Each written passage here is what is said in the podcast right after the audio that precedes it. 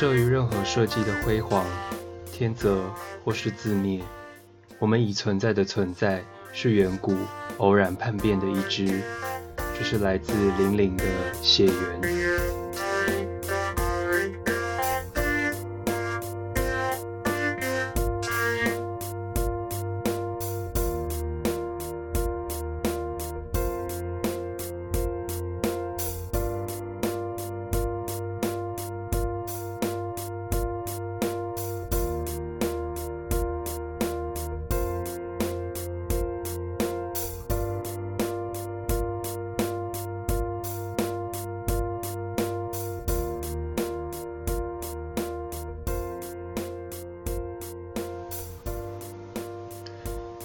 最近在挑选新的阳台植物，然后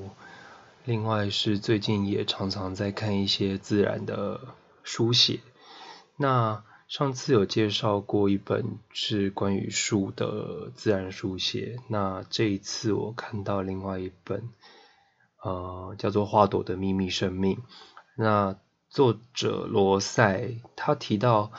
演化是一种通向未来的足迹。呃，什么是通向未来的足迹呢？它是指生物不断的在适应环境，或是适应那个还没有到来的环境。因此呢，要在还没有到来的日子里，先设想好呃生存的方式。它只有不断的突变，不断的制造更多新的个体，然后交配后重组基因。也是一种制造新的个体，以便适应接下来我们还没有还不知道那个未知的环境是什么的状态。那呃，所以对生物来说，其实这种突变或是繁衍是一种很常见的常态，就是他知道接下来的生活可能会有不断的变化，所以他们先设想好了。这些未来的步骤，嗯，我常常在想，这种生物体对于生存这么直接的渴望，然后他们认知到一个环境的残酷，就是环境时常在变动，它不会是一个固定的状态。但是人类。人类说说蛮聪明，很聪明啊；说蛮懒惰，也蛮懒惰的。因为我们很常、很常想，我们很常把环境弄成我们想要的，然后觉得它就不会变了，以便我们继续发展我们其他想做的事情。当然，另一方面，人类也常常在设想一种非常稳固的。人与人之间的关系，嗯，比方说，呃，夫妻关系、家庭关系、朋友关系，那这些关系越稳固，就越方便人类从事其他的活动。可是人跟人之间其实很复杂，然后又难解，因为我觉得，我觉得人其实也是时时刻刻在变动的。为了不要花这么多精力跟时间在想人跟人之间的变化，于是我们就固定在某固着在某一个稳定的关系状态里，这其实也是一种懒惰。另一方面，我们也蛮常把这种便宜形式、呃便宜形式的想法往外投射，然后。把它归纳成一个道理，或是一个比较简单的定理来想。比如说，比如说我们中学的时候可能会学到生态圈里的共生、互利共生的关系。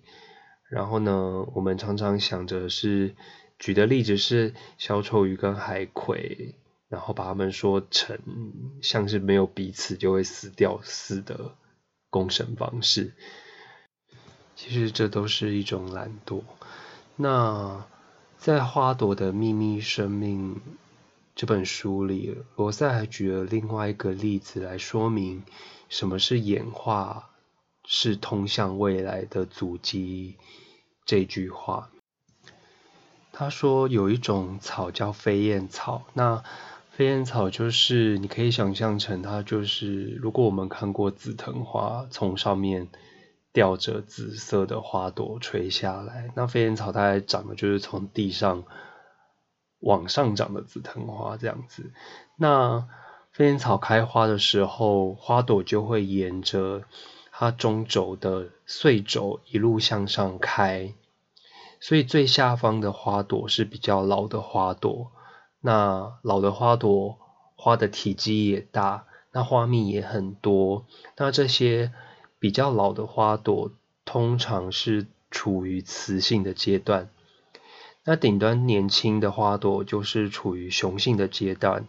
它的柱头还没有成熟，但是它可以制造花粉。那常常来就是飞燕草的花朵采蜜的蜜蜂叫做雄蜂，雄是呃动物的那个雄，雄本的雄。那雄蜂习惯从飞燕草底层花蜜比较多的花朵开始采，然后它一路向上飞，一路采一路采，采到顶端的时候呢，它就会沾到。雄蕊的花粉，然后呢，它会飞到第二朵的底部的雌花继续采蜜，那这些花粉就会传播到另外一朵花的雌花里面，那就达成了呃，就是传递花粉的这一个动作。另一方面，雄蜂这样采蜜的行为，其实也是一个比较省力的行为，因为它，比如说它第一个飞到的目标是第一朵花的最底部，所以它就一次可以采很多蜜，慢慢的飞上去，慢慢采采采采，采完之后呢，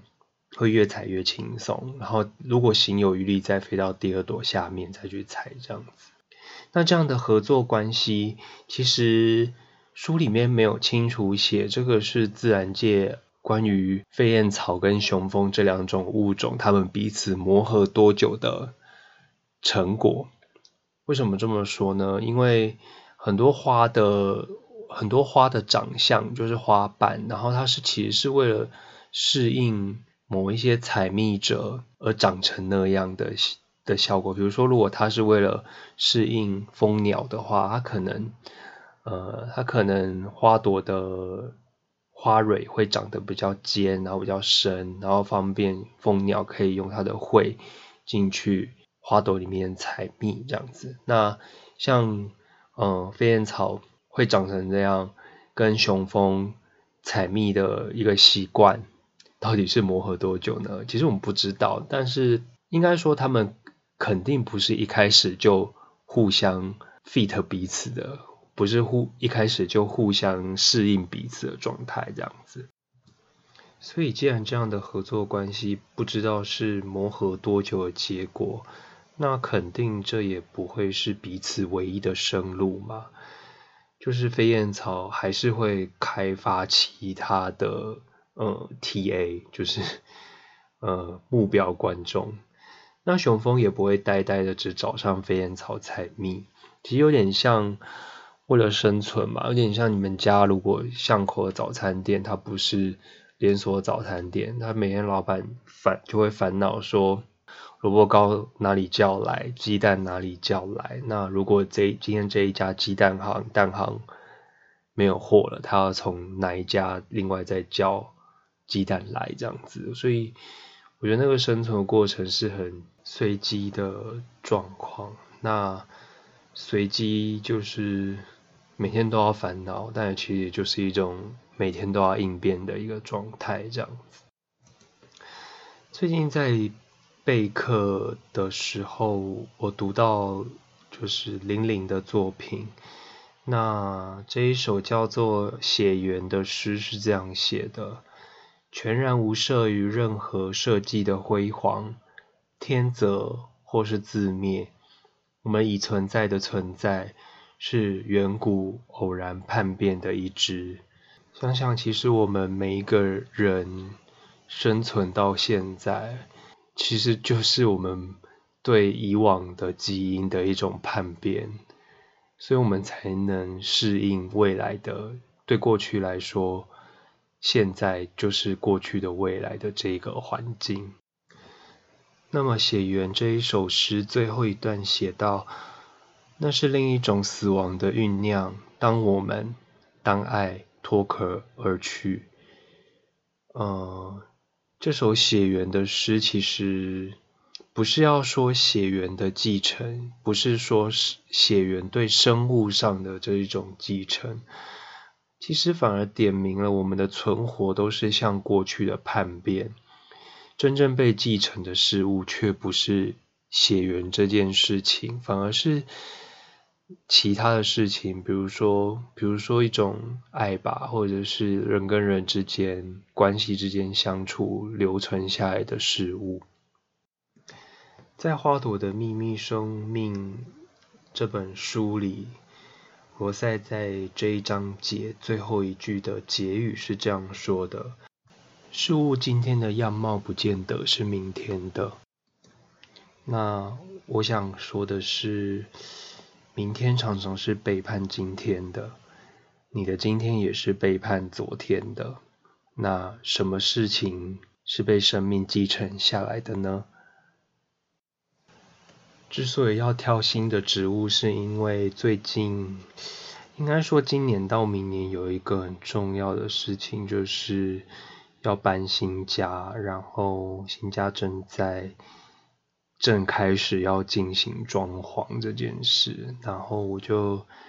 开始要挑家具，以及跟呃室内设计师提出我的需求。挑家具的时候，当然，当然，其实我觉得，我觉得那是一种人的自我满足，就是你对空间、你对一个家的想象。其中有几个东西，我觉得我想了很久。比方说，比方说茶几这个东西好了，茶几这个东西让我觉得很讨厌，是因为它很容易让你在客厅就变成一个废物，因为你客厅一定会有沙发跟椅子嘛。这个东西我舍弃不掉。然后如果再有茶几的话，你可能我很有可能一整天就会烂在客厅里，就是把自己形成一个血居的状态。茶几上面摆满书籍，然后食物，然后躺在沙发上面然后看电视这样。我对新家的想象是，就是我尽量的把空间区隔开来，比方说客厅该做什么事情，客厅的样子应该是一个。呃，可以舒服的看电视，但是它不会让你整天都烂在那里的一个空间，看起来明亮舒适。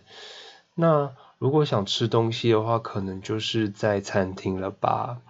那餐厅，所以我我蛮在意餐桌椅的状态，就餐桌椅它好不好坐，然后餐厅里面有没有。咖啡机，三过三十岁之后，我常常早上到中午只喝了咖啡，然后什么东西都没有吃，这样子，像这样超不健康啊！但是我就是过这样生活。我特别在意的地另一个地方就是书房。书房的话，因为目前的状态是大部分都在写字，就是可以在家工作。那很长，我一坐在书桌前。至少四个小时起跳，所以我很在意书房它能不能让我久坐久待，它的噪音会不会太大？它旁边不可以有床，为什么不能有床呢？有床的话就会很像各位大学生们的 的宿舍，就是你读书读到一半觉得哦好累哦，然后就躺在床上，然后。划个手机，你可能又几个小时就消失了这样子，所以我觉得书房其实是不能有床的，它是一个工作跟阅读的空间。好，然后还要有很多个的书柜，书柜来说对我，书柜对我来说非常重要，因为我的书现在虽然已经尽量的买电子书或是不买书，但是还是会有必须买的书，或者是去图书馆借的书。或者是出版社寄来的赠书，还有很多文件要收，所以我我很在意书柜空书柜的格数收纳量大不大，大概就这几个吧。其他其他其实我对房子没有什么要求，我啊我特别跟设计师讲说，不要给我太多杂讯的房子，因为。我不知道各位现你有没有去过新装潢的人家里去看过，然后不一定是最近啦，就是我觉得从以前到现在都有这种感觉，就是因为业主要装潢房子，所以找了设计师。设计师必然得做点什么，让他看起来是哦，这个地方我有设计过，不然我怎么对得起业主？业主如果说，哎，你这个地方怎么都白白的，好像好像没有做设计啊，你还跟我收钱，那就是设计师会必须动一点头脑啦，来想这一块这样子。如果呃，听众里面有是做室内设计的，如果你觉得我是乱讲，请你写信来我的信箱，或者是跟我说的。可是我其实觉得常常有这种状况出现，然后于是房子里面就看起来有很多不协调的东西，或是就是人不需要这些东西，但是硬是做了出来。然后对我来说，我跟设计师说，那个对我来说就是杂讯，杂讯的东西就丢掉。最近的房子很常做一个装潢是，就是它呃某一个墙面上做一个一整块的做到顶的木板，然后木板上面挖很多圆圈圈的洞，然后你可以在那个洞插上就是呃符合尺寸的木杆，然后你就可以吊衣服、吊包包。可是我觉得那个就其实就是个杂讯，因为你如果把那些杆杆都拿掉，然后就是一整面的洞洞在那里，我觉得有点累，看起来很像积木的感觉，就是好像这里是幼儿园。你有没有想象过自己以后如果自己有一个空间，这个空间应该长什么样子呢？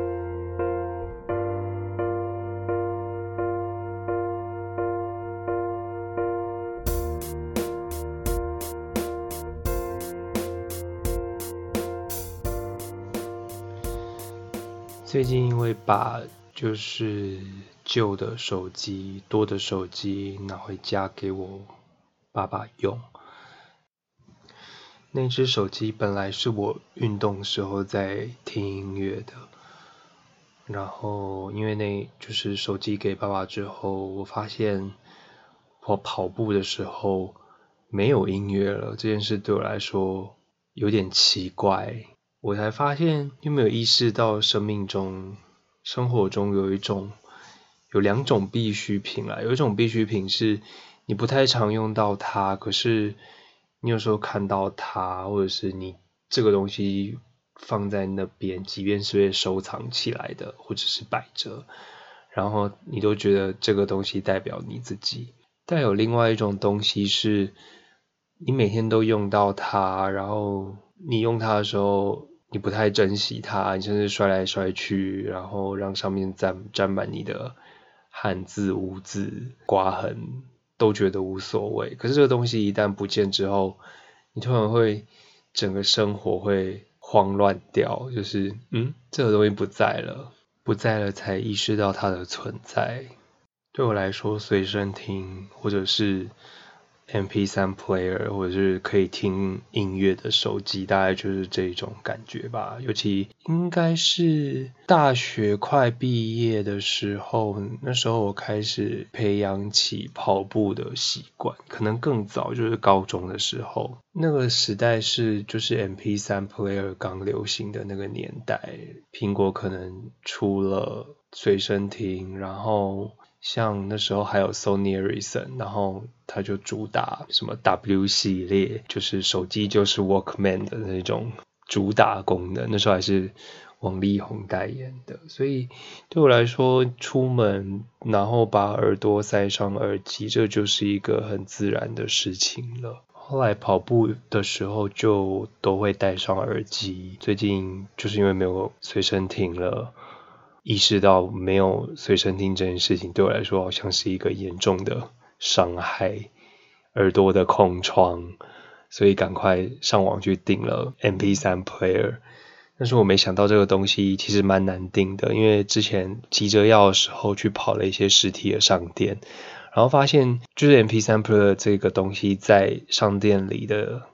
货架上占比，就是它的呃露面的程度越来越少了。我越来越少找到这种东西。去网络上找的时候，通常就这个 MP3 player 跟呃录音笔、跟语言学习、跟 FM 跟 AM 的收音机这些东西都会绑在一起，然后它还顺便让你成为就是你可以当随身碟来用，这样。一个快要被时代淘汰的东西。当我开始发现自己生命里有这些东西的时候，我突然可以体会到长辈成为长辈之后的某一种慌乱的感觉。有的时候，不在才是存在的一种更明显的形式。这里是金星早晨，这里是谢凯特。呃，长辈要跟各位晚辈说，暑假愉快。我们下次见喽。